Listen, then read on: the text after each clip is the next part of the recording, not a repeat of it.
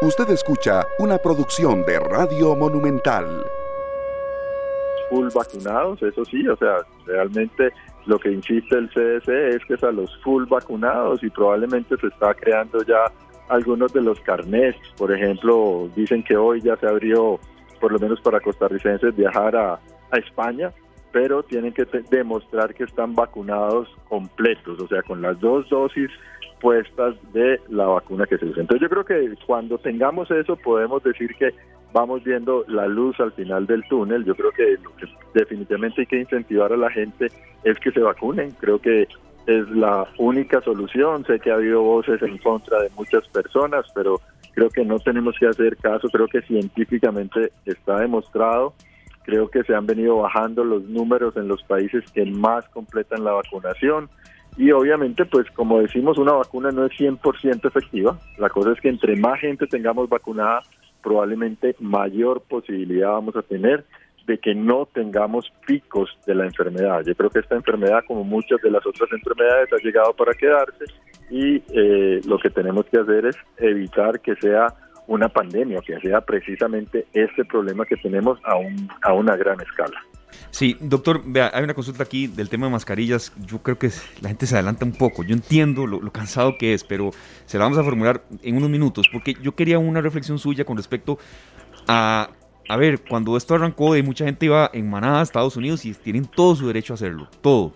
Incluso algunas personas decimos, si nos hubieran dado las posibilidades tal vez en horario, en, dinero, en facilidades, en trabajo uno lo hubiera hecho también.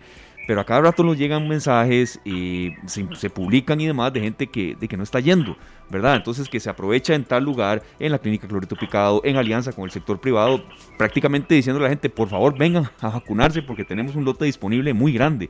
¿Qué sentimiento le dan a ustedes eso, doctor? Cuando, bueno, por una parte todo el mundo se estaba yendo a Estados Unidos, tal vez estoy exagerando demasiado al decir todo el mundo, pero una muy buena cantidad de gente y por otro lado, recibimos, a cada rato recibí uno, por ejemplo, en Tibás, eh, de eh, posibilidad de vacunación que hay porque la gente no está yendo, porque están sobrando.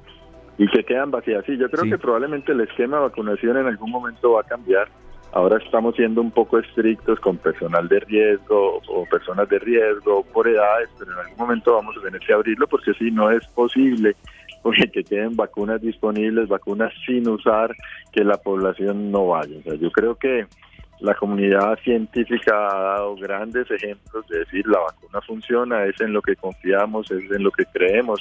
Han visto que las grandes personalidades a nivel mundial en salud demuestran o se colocan la vacuna y demuestran que esta es la posibilidad que tenemos. Entonces no puede ser que en este momento queden vacunas disponibles, no puede ser que tengamos personas de alto riesgo para la enfermedad que no se vacunen entonces creo que yo, es algo de conciencia, es de conciencia de todos. Tenemos que eh, ser firmes. Las únicas enfermedades que hemos erradicado a través de la historia de la medicina precisamente han sido a través de las vacunas, yo creo. Entonces eh, no, no, no puede ser que no confiemos. Yo sé que tiempo, la gente siempre dice que es que fueron muy rápidas, pues bueno, no fue una vacuna que partió de cero, fue una vacuna que se empezó de algo de lo que ya se había hecho con su primo hermano, que era el MERS eh, o el EOL. Entonces hay cosas que, que, que ya se habían adelantado, estos estudios se habían hecho para otra serie de fármacos. Entonces, gracias a Dios, yo creo que se encontró de manera temprana y rápida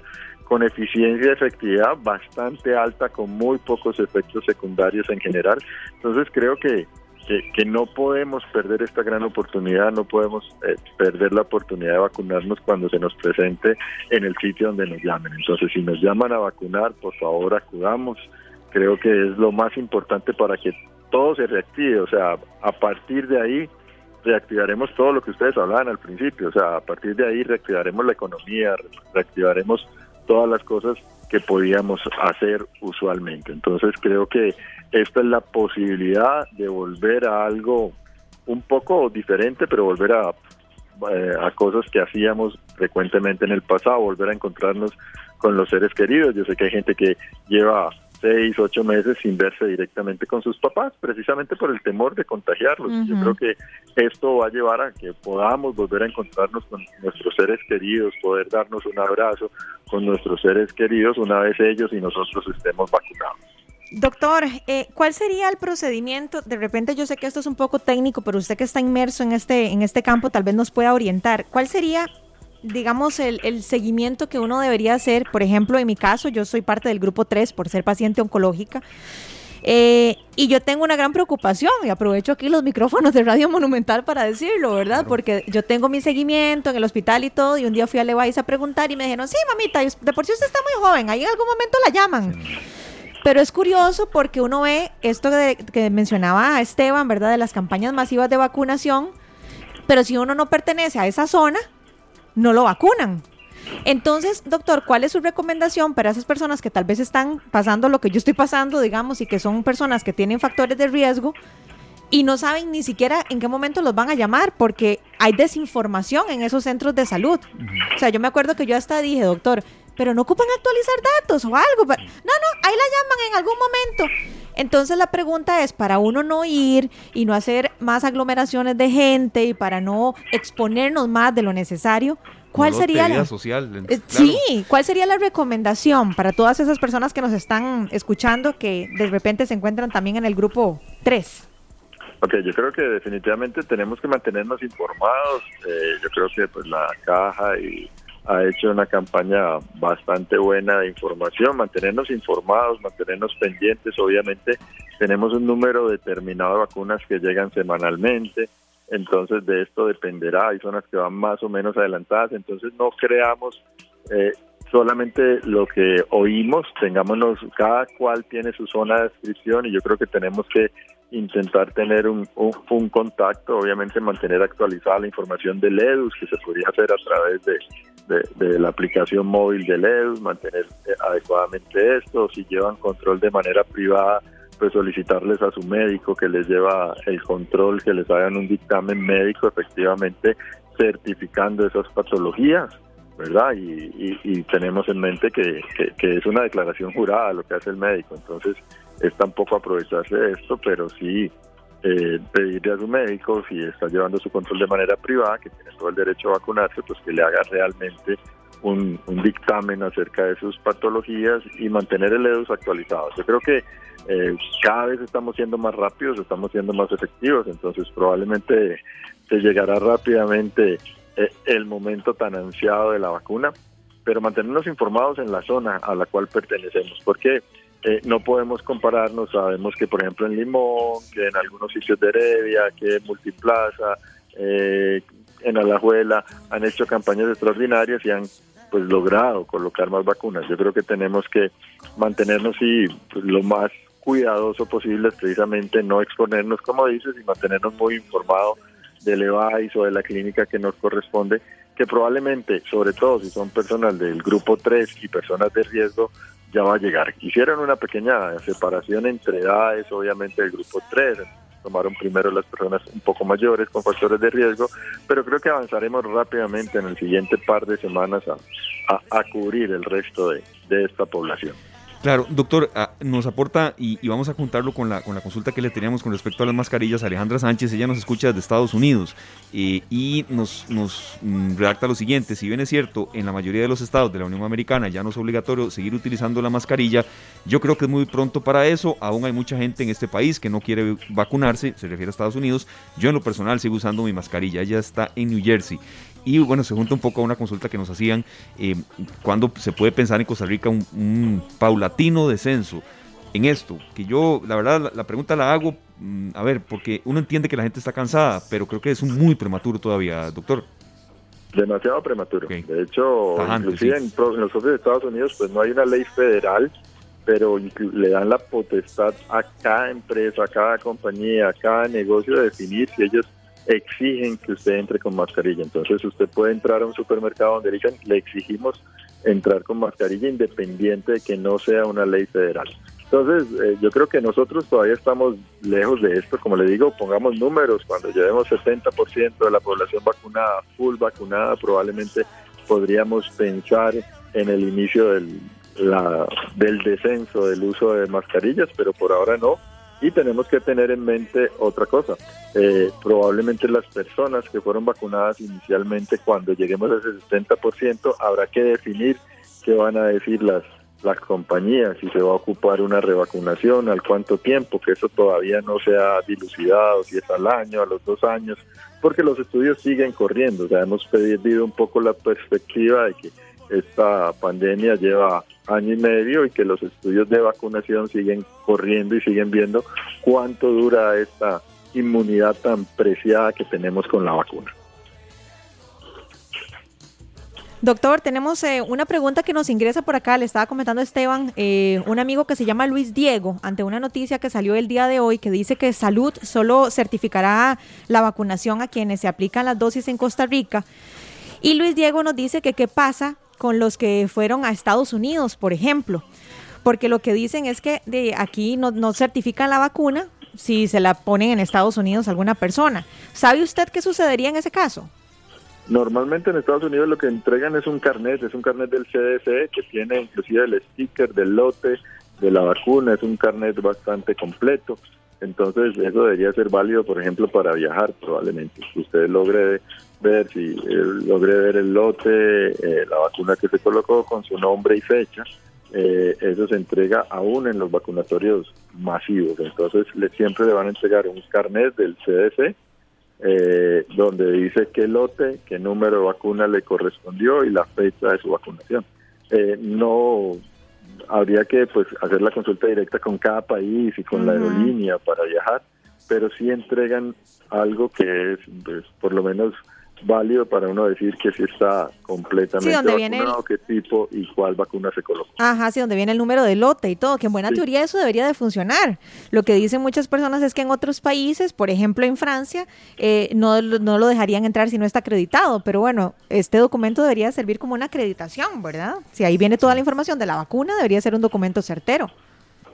Sí, exacto. Si no, habría que definir dónde, pues, dónde pedirlo, hacer una ahora sí una llevarlo a la Casa Amarilla y decir que realmente lo certifiquen, no ya no para colocar la segunda dosis como se exigía antes, sino para certificar realmente que es un documento válido emitido eh, en otro país y que sí corresponde realmente de manera legal. Pues eh, yo creo que que las cosas irán cambiando, como cambió, por ejemplo, lo de la colocación de la segunda dosis para algunas personas, que al principio era muy difícil, que había que hacer mucha tramitología, que después cambió a un poco menos de tramitología para que se lograran colocar la segunda dosis aquí y no tuvieran que volver a viajar.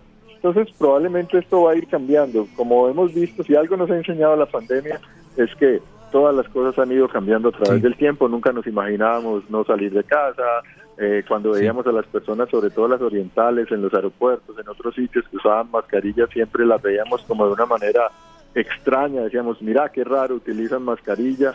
Y eh, creo que la pandemia nos ha llevado a cambiar estos conceptos que teníamos antes y, y, probablemente todos los días y a medida que vamos conociendo irá cambiando y probablemente la posición de certificar o no certificar la vacunación pues tenderá a cambiar una vez lleguemos a un número por lo menos adecuada vacunación y yo creo que si alguien hace el esfuerzo de ir a vacunarse porque no está en el grupo de riesgo eh, que están vacunando en este momento en el país, pues es igualmente válido y más bien está ayudando a la salud del país precisamente por una recuperación mucho más rápida. Así que realmente me parece que, que la vacunación aquí o la vacunación fuera del país y no está en el grupo de riesgo y la gente tiene la posibilidad, es una manera idónea de ir consolidando esta gran inmunidad de rebaño que queremos tener.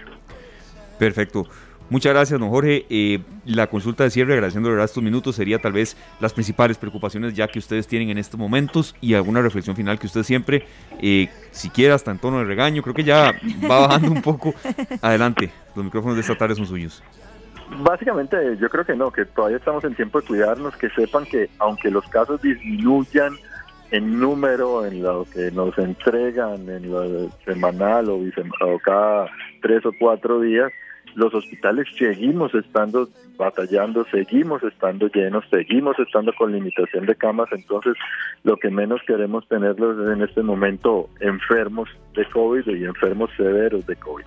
Si ha cambiado mucho esto, antes como decían bien ustedes, teníamos una edad diferente de enfermos, eh, un tiempo diferente de hospitalización, ha cambiado de la edad y yo creo que esto tiene que ver mucho con la vacunación de los grupos de alto riesgo. si quieren una demostración más fehaciente de que la vacuna funciona, es el cambio que se dio en el grupo de pacientes que tenemos enfermos en los hospitales.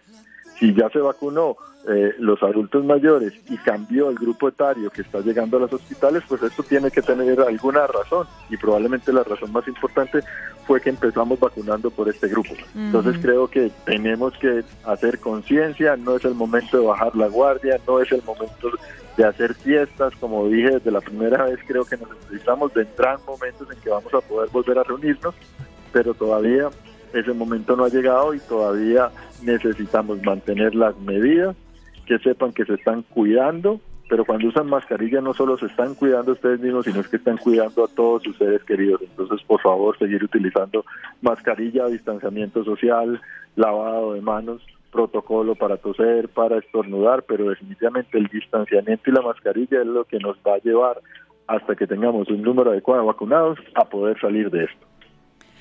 Doctor, muchísimas gracias. Él es el doctor Jorge Espitaleta, especialista en medicina crítica y cuidados intensivos del Hospital del Trauma y el SEACO. Muchas gracias por su tiempo, doctor, y por atendernos y ayudarnos a, desmenuzar este tema. Muy amable, de verdad, gracias.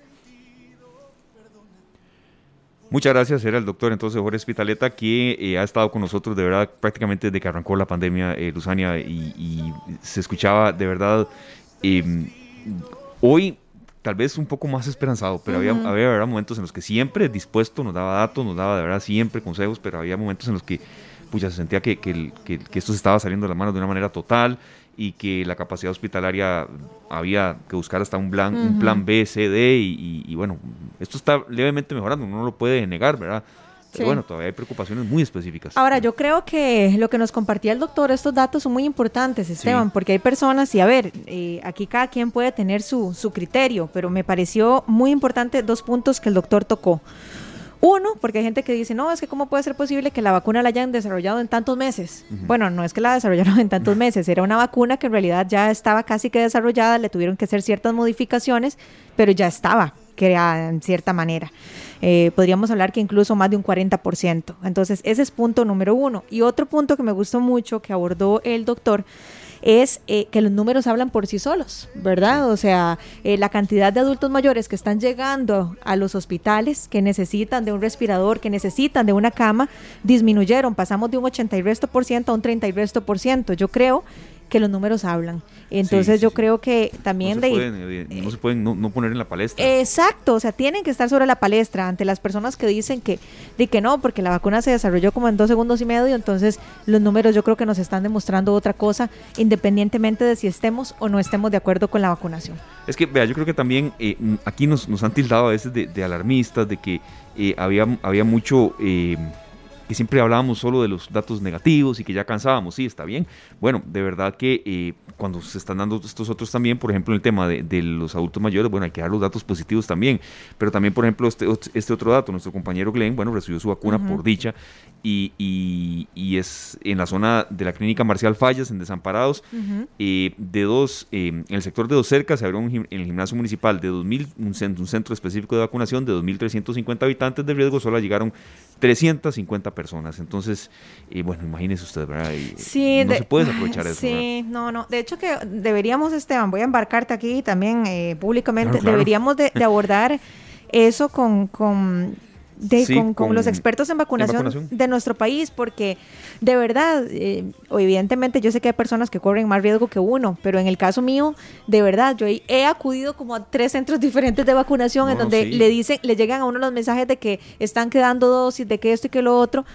Y uno se entera que hay personas que van a otros centros y sí los vacunan. Entonces la pregunta es, ¿y entonces qué pasa con esas vacunas? ¿Verdad? O sea, si ahora todo está digitalizado, ¿verdad? Y si yo tengo un, dictamen en el EDUS, no se podrá nada más poner ahí ya fulanito, menganito se vacunó, ¿verdad? O sea, es cierto que a veces quieren orden, pero entonces es como orden en ciertas comunidades, no es en todo el país. Entonces ahí es donde existe esa ambivalencia. No, y es que también en, los zapatos suyos está un montón de gente que, que superó ese, esa enfermedad, ese padecimiento, ¿verdad? Y, que es población de riesgo. Entonces, sí, esta semana vamos a ir tocando paulatinamente también el tema, pero ya con otros ángulos distintos, de, más análisis, ¿no? Ya bueno, lo reforzaremos tal vez ahí, pero ya ponernos a decir que, distanciamiento, que alcohol en gel, ¿no? lo vamos a decir tal vez, sí, pero no es el tema central en el que nos vamos a basar. Yo creo que eso es algo que ya todos sabemos y hemos descubierto De, que, de que los protocolos sí funcionan. Yo lo he dicho en repetidas ocasiones, yo... Yo le han dado al coronavirus, pero sí de cerquita, de cerquita. He tenido tres compañeros directos en algún momento y bueno, yo, bendito sea Dios, eh, no, no lo he padecido hasta este momento, pero creo y corroboro ¿verdad? De cerca que los protocolos sí funcionan, el lavado de manos y todo, entonces no podemos bajar la guardia en estos momentos. Claro, porque también la capacidad hospitalaria todavía no está con un descenso jamás eh, para, mm, a ver, no, no, seguir algunas medidas específicas. Son las 4 con 20 minutos. Muchísimas gracias a todos por estar con nosotros. Gracias a los que nos están dejando eh, también aquí algunas sugerencias de temas, de consultas. A Mario Alberto Gutiérrez, por ejemplo, ¿por qué no hacer vacunaciones masivas generales? Bueno, es un tema del, del que de verdad estamos tomando nota. Misael Ábalos Villegas nos saluda también y muchas gracias a todos por estar con nosotros. 4 con 20, nos vamos a la pausa y enseguida venimos con mucho más de esta tarde, arrancando semana. Gracias a todos y bueno, aquí le dice Misael Ábalos Villegas, creo que es una de las pocas veces que, se ha vuelto a conectar porque era muy, muy, muy frecuente que nos participara por acá. Bienvenida Luzania. Ay, muchas gracias, don Misael, qué gusto, qué gusto saludarlo, un placer. 4 con 21, la pausa y venimos con mucho más. Seguimos disfrutando de esta tarde, compañeros y amigos oyentes. De verdad que la música nos puede cambiar un día para bien. Y también podemos coger música que no nos ayude mucho. Pero aquí en esta tarde tratamos siempre que la música nos ayude, si no es a conocer a un artista, es a que nos cambie nuestro estado de ánimo, a meter cancioncitas nuevas que no conocíamos en nuestros playlists, así se llaman, ¿verdad? Y así los vamos a tener cada vez con mejor música. Aquí tenemos a Carla Morrison, artista mexicana nacida en 1986, con una canción que se llama Este Momento. Caminando por ahí, fui recordando todo lo que perdí. Olvidando el pasado, descifré mi futuro, mirando mi presente. Cambiemos hoy algo que nos haga que mañana sea mejor. Continuamos compañeros con más de esta tarde. Pequeñas acciones pueden generar un cambio y bueno, es parte de lo que eh, siempre intentamos decir acá en esta tarde. Son las 4 con 31 minutos, hora propicia para, eh, bueno, darle el pase a nuestros compañeros de Noticias Monumental. Hoy en la voz de Febe Cruz, jefa de información de Noticias Monumental. Febe, bienvenida. Eh, supongo que no ha dormido mucho, pero de verdad el reconocimiento por la cobertura que se dio ayer. Eh, Luzania estuvieron palmo a palmo desde muy, muy temprano en la mañana y bueno, hasta que ya se supo el resultado eh, de la convención del Partido Liberación Nacional en cuanto a la finalización y hoy nos tienen un resumen de noticias precisamente a esta hora. Buenas tardes, Febe. El saludo, Lu, Esteban, ¿cómo están? Buenas tardes, saludo para ustedes. Eh, pues sí. mucho trabajo, ¿verdad? En las últimas horas tenemos candidato presidencial del Partido Liberación. ¿Fueron a votar? Sí, claro. ¿Cómo les fue? Yo, yo me llevé una fila y un sol eso estaba hablando ahora con Esteban, ¿verdad? Que nosotros nos encontramos con un filón que, ni se imaginan, de verdad, qué cosa más terrible. Sí, yo te Tibás y, eh, bueno, en, más específico, perdón, ahí con el tema de la precisión, en Cuatro Reinas de Tibás, cuando siempre votó en Colima, y la fila fue casi de 38 minutos, fue la cronometré, incluso para efectos de eso, casi 38 minutos. ¿A usted cómo le fue, Fede, con eso? Bueno, yo voté en Zapote, sí fue la fila considerable, como 35 minutos estuve haciendo fila. Eh, me llamó la atención eh, obviamente, ¿verdad? Ver la cantidad de gente, yo no sé si a ustedes les pasó, pero evidentemente por los protocolos y todo, pero uno en la nacional llega rapidísimo, vota y se va.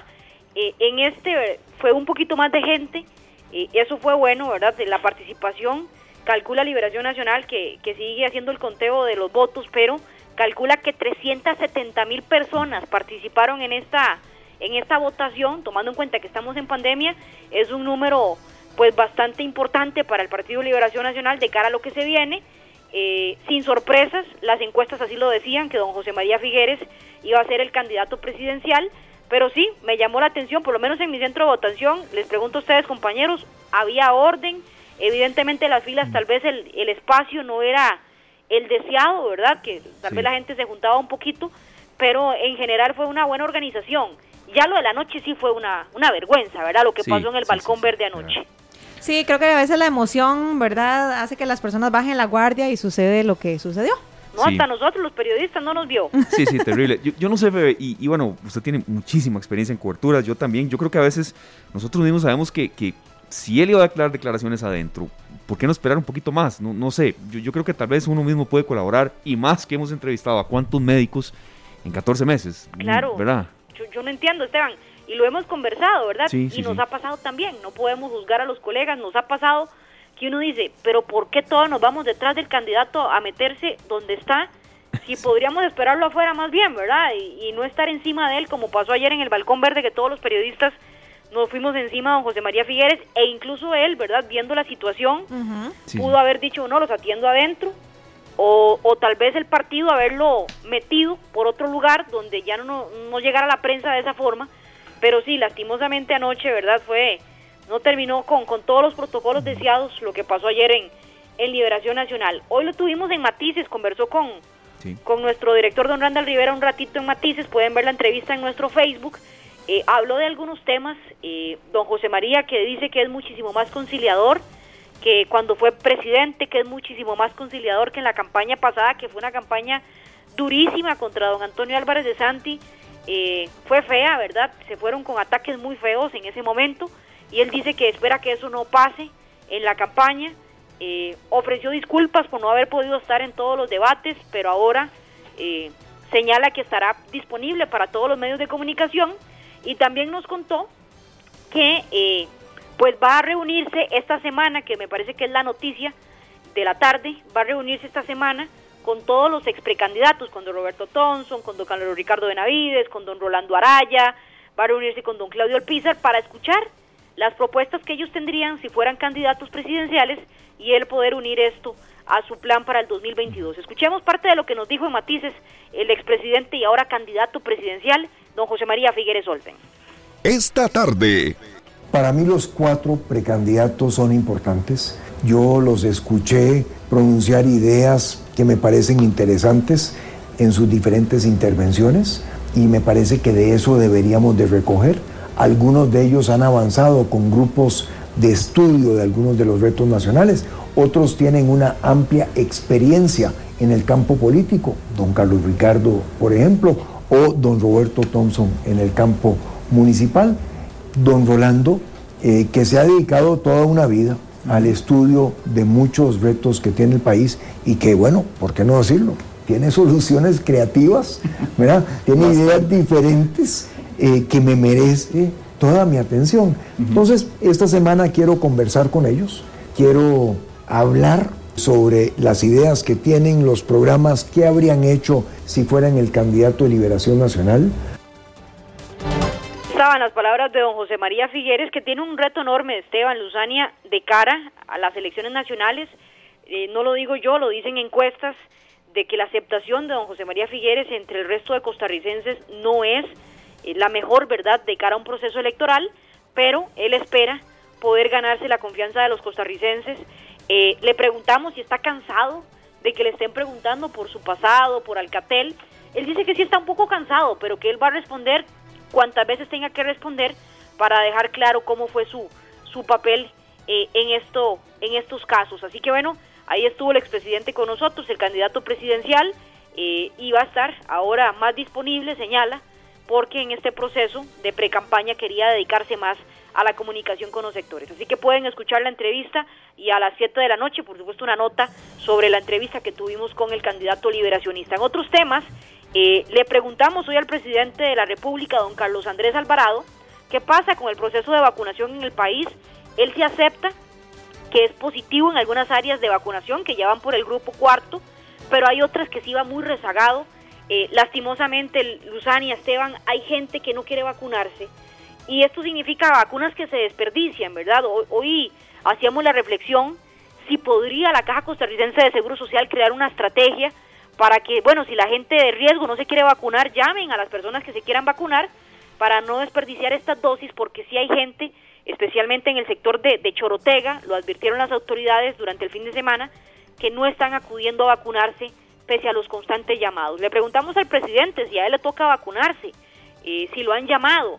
Señaló que los médicos sí están haciendo una valoración para determinar en qué grupo de riesgo podría estar el, el presidente de la República para ver si lo pueden vacunar, tomando en cuenta si tiene factores de riesgo y es una valoración que están haciendo en este momento los doctores del presidente. Escuchemos qué fue lo que dijo sobre este tema.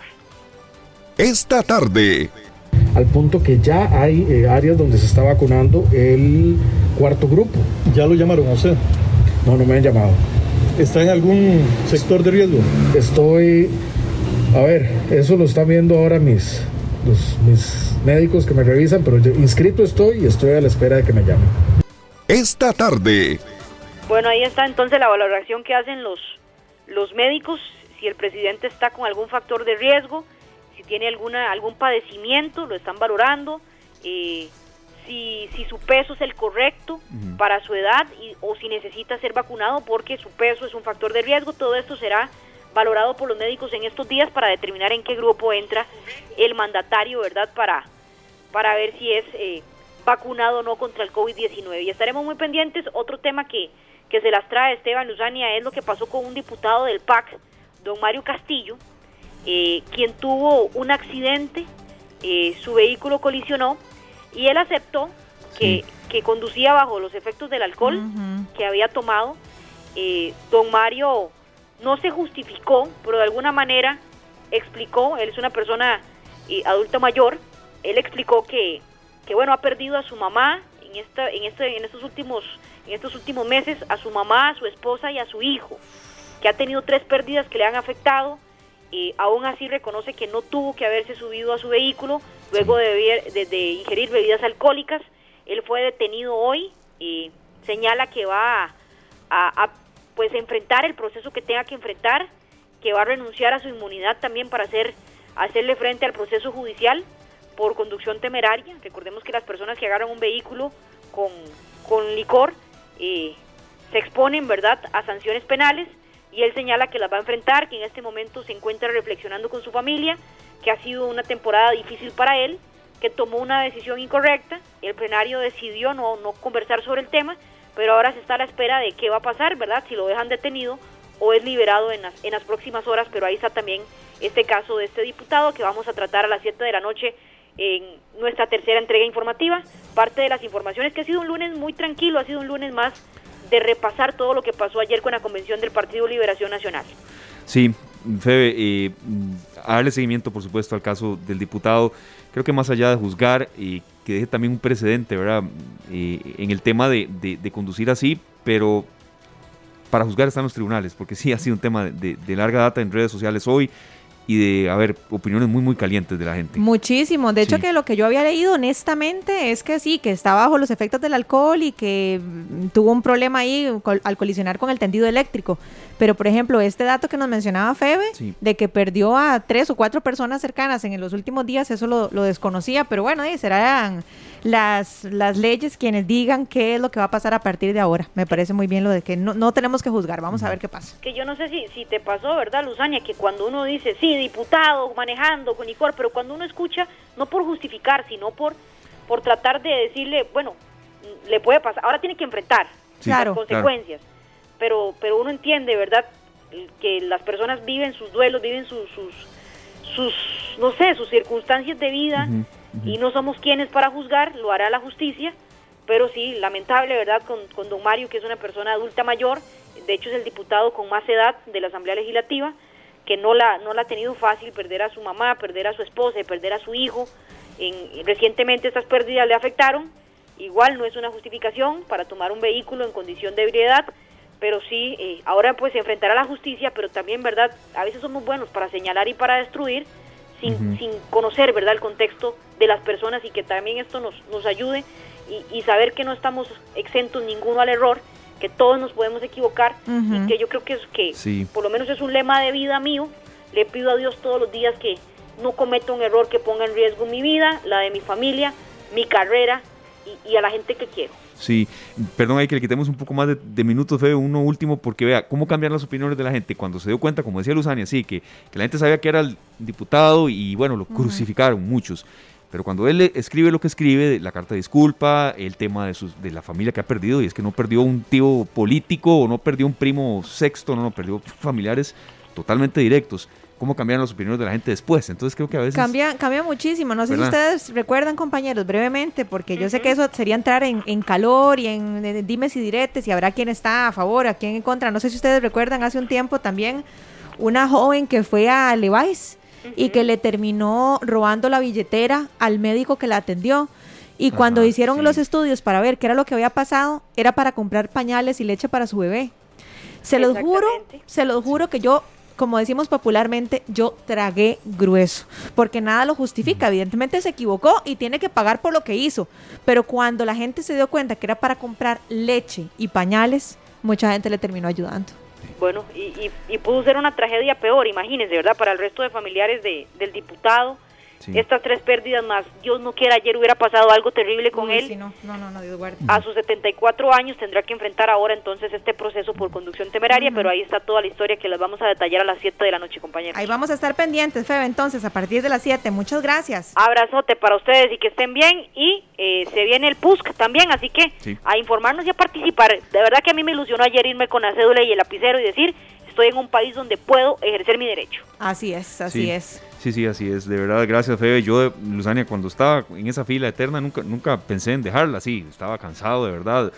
Eh, a ver, no, cansado en, materia de, de, de, creer que. Sí, no, no, sí, eso y de creer que me iba a contagiar o cosas de ese tipo.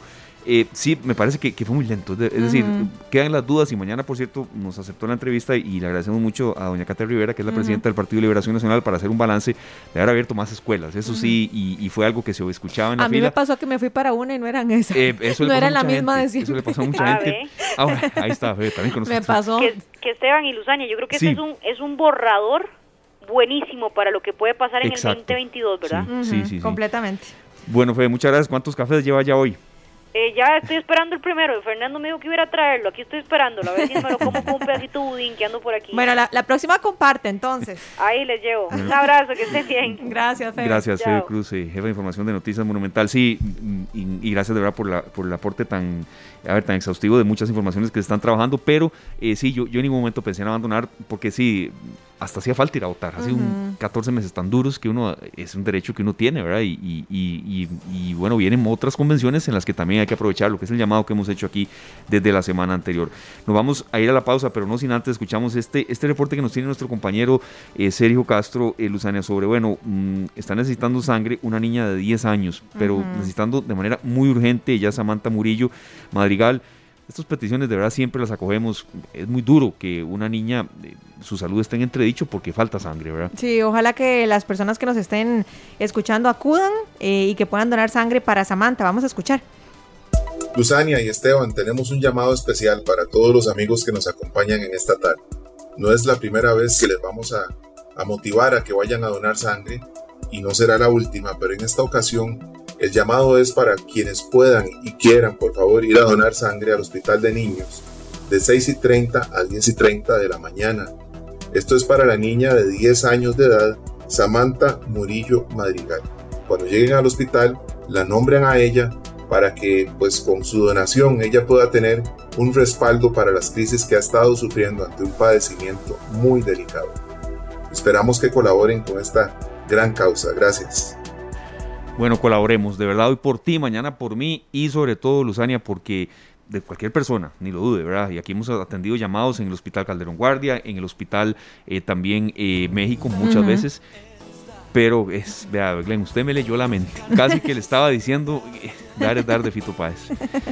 Pero cuando se trata de un niño, pues, pucha, cómo duele que, tenga necesidades de ese tipo. Sí, yo creo que hay mucho que podemos hacer. Las personas deberían de, en la medida de lo posible, de hacer parte de un hábito, ¿verdad? De ir a donar cada cierto tiempo, mínimo, no sé, cada año, por lo menos.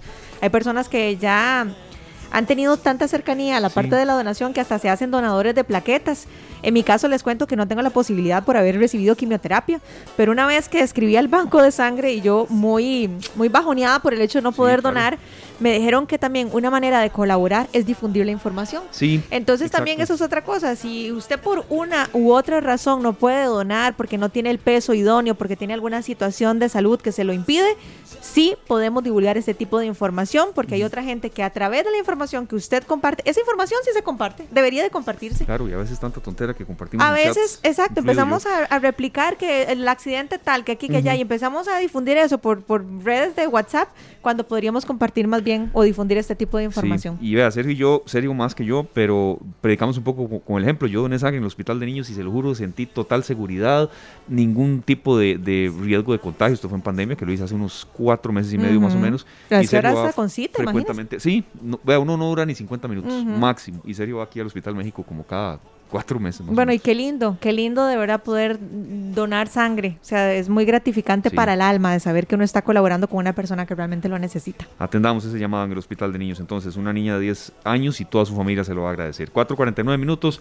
la pausa, venimos con el bloque de cierre acá en esta tarde, arrancando semana con mucha ilusión. Gracias por su compañía. Son las 4 de la tarde con 53 minutos. Nos vamos. Muchísimas gracias de verdad por haber estado con nosotros, por haber compartido todo el contenido que les hemos ofrecido hoy. Eh, queremos hacer una pequeña reflexión. Nos escribe aquí don Robert van eh, y nos dice, le agradecemos la opinión, no la respetamos de verdad del todo, pero es muy respetuosa, eh, es muy, a ver, respetuosa de la manera en la que él nos la expone, pero la verdad no es cierto lo que nos está diciendo. Nos dice, este programa parece que es patrocinado por la Organización Mundial de la Salud, pues el 90% de sus programas son en relación a la supuesta pandemia y de verdad ya cansan, pero bueno, tienen que inculcar el miedo en la población y etcétera. Bueno, es largo. No es cierto. Usted ha estado con nosotros en las últimas dos semanas y, no es cierto que el 90% de los programas son en relación con el tema de la pandemia. De hecho, la semana anterior lo tocamos una vez, si acaso. Sí, yo creo que es un tema que obviamente está sobre la palestra y no lo podemos eh, dejar de lado, pero de hecho que la semana pasada eh, hablamos de los, el aumento del combustible, eh, de que ahora Costa Rica pertenece a la OCDE, o sea, tuvimos otros temas de fondo. Tuvimos el especial sobre el tema del, del no fumado. Por ejemplo, sí. Pero, obviamente... sí, no, no, por supuesto que sí. Nada más que yo creo que es un tema que es difícil dejar de lado del todo porque estamos enfrentando todos una pandemia. Pero igual, eh, agradecemos mucho a las personas que quieran que, que toquemos ciertos temas, que utilicen esa misma plataforma para que nos hagan sus propuestas. Ojalá. También que nos digan, tal vez don Roberto, don Roberto, ¿verdad? Se llama. Don Robert van der Ah, sí. tal vez él nos pueda hacer, eh, no sé, alguna sugerencia de algún tema que le gustaría que tocáramos y, con mucho gusto, si vemos que es parte del, del perfil del programa, lo vamos a abordar. Perfecto, así es. Muchísimas gracias a todos por haber estado con nosotros arrancando esta semana y este saludo para Cristian Villegas que nos dice saludos amigos, feliz tarde, qué mal que me perdió el programa. Lo puede eh, ver de nuevo en los podcasts de esta tarde y también acá en Facebook en Canal 2 Costa Rica, pues está. Nos vamos, Luzania, un gran gusto haber compartido micrófonos hoy. Y usted nos dice, don Sergio, con qué tema nos vamos y bienvenidos todos de nuevo desde ya para la edición de mañana porque tenemos un programa muy especial, eh, así que esperamos eh, su que Nos, que nos acompañen, no nos falle, mañana a partir de las tres y media, que la pase muy bien. Y bueno, Sergio, entonces, ¿con qué seguimos? Nos despedimos compañeros Luzania, Esteban, Glenn y a todos los que nos acompañaron en esta tarde con una canción lindísima que nos llega desde Argentina, El Poder de los Sueños, de Alejandro Lerner y aquí al lado de Soledad esta canción que nos motiva a luchar por lo que nosotros soñamos, por eso por lo que nadie más va a poder hacer por nosotros. Tenemos que echar para adelante, dar el primer paso y seguir. Ahí las cosas van llegando de una en una, cuando nos damos cuenta estamos viviendo nuestros propios sueños. Y dice, hay una luz dentro de ti, a donde están los sueños que van a venir. Para volver a despertar, no te olvides, nunca dejes de soñar. Feliz tarde, gracias. Este programa fue una producción de Radio Monumental.